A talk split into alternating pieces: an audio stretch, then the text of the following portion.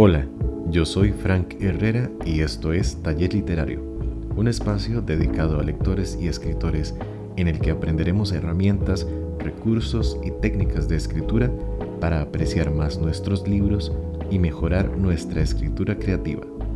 Si es tu primera vez por acá, bienvenido al taller.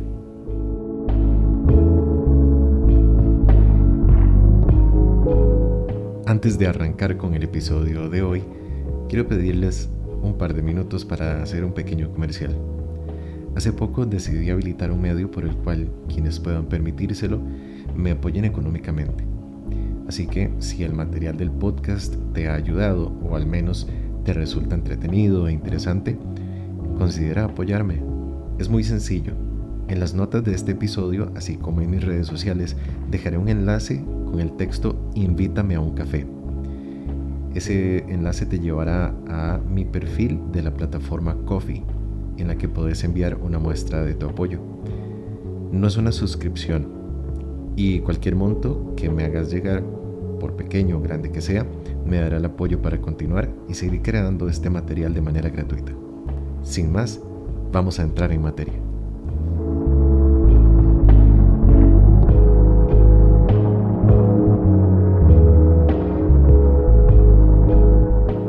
Este episodio se lo dedicaremos a los personajes más odiados, recordados, admirados, pero sobre todo imprescindibles, los villanos.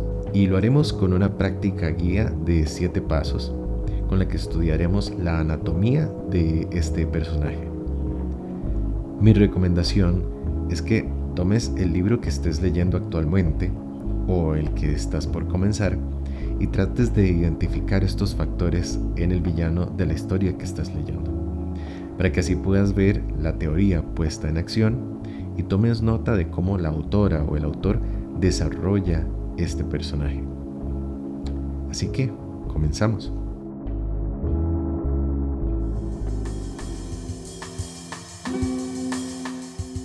Número 1. Los villanos huyen de la ley. Por naturaleza, un villano se conduce por intereses propios y de manera pragmática. Los villanos están convencidos de que sus intereses además están por encima de la ley y de la moral. Mentir, engañar, robar, chantajear, traicionar, todo esto suma al poder primordial del villano sobre el héroe, que es que no tiene que manejarse por las reglas. En esto le lleva mucha ventaja y de ahí viene la fuente del poder del villano.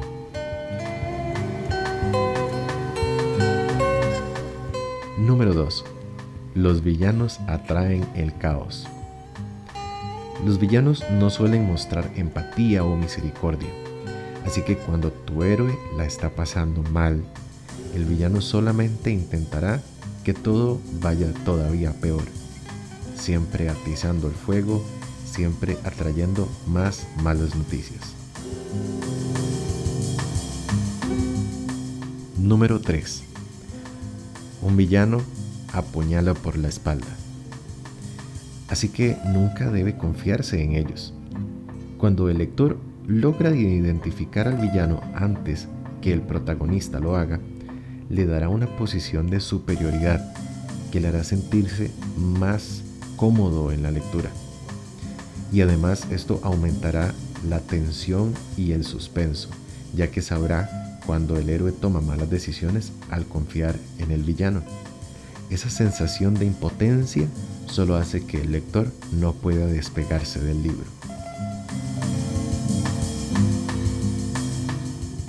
Número 4 los villanos son retorcidos. Todas las trampas y planes contra el protagonista vienen como obra del villano.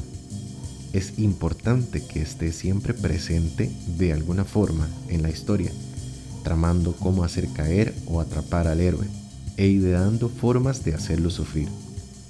Si por el contrario, una historia carece de una presencia real y constante, ya sea tácita o explícita, del villano, su aparición será poco creíble y mucho menos memorable. Número 5. Admiramos a los villanos inteligentes. Un buen villano es básicamente una máquina de crear suspenso. Y esto se logra mejor con un personaje inteligente. El villano es el encargado de provocar el primer punto de giro en la historia y todos los demás consecuentemente, ya sea de manera directa o indirecta. Así que debe tratarse de un personaje brillante, inteligente y capaz de analizar las circunstancias para sacar provecho. Además, debe ser capaz de analizar y explotar las debilidades del protagonista.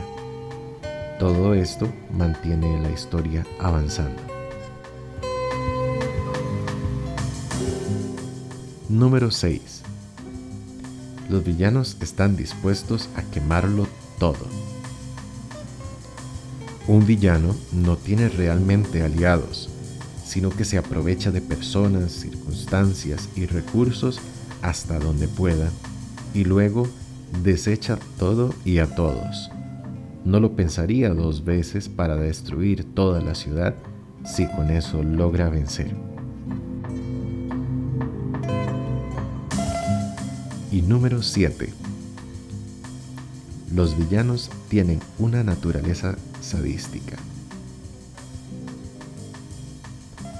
La motivación de los villanos debe diseñarse de forma que sea creíble y no solamente que sea un personaje malo sin ningún motivo. Pero el combustible de todos sus esfuerzos es su deseo de hacer sufrir a quien se oponga a su visión de mundo. Aún los villanos más educados son más memorables cuando se trata de personajes que disfrutan visiblemente del dolor de sus opositores.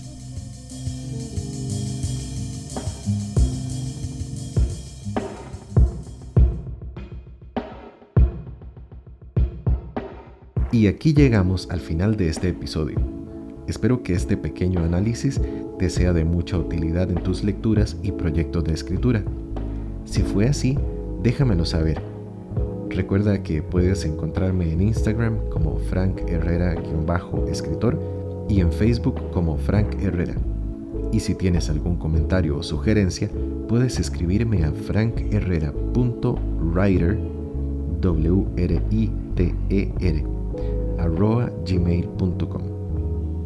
Si te gustó este episodio, te invito a seguir y recomendar este podcast. Hasta la próxima.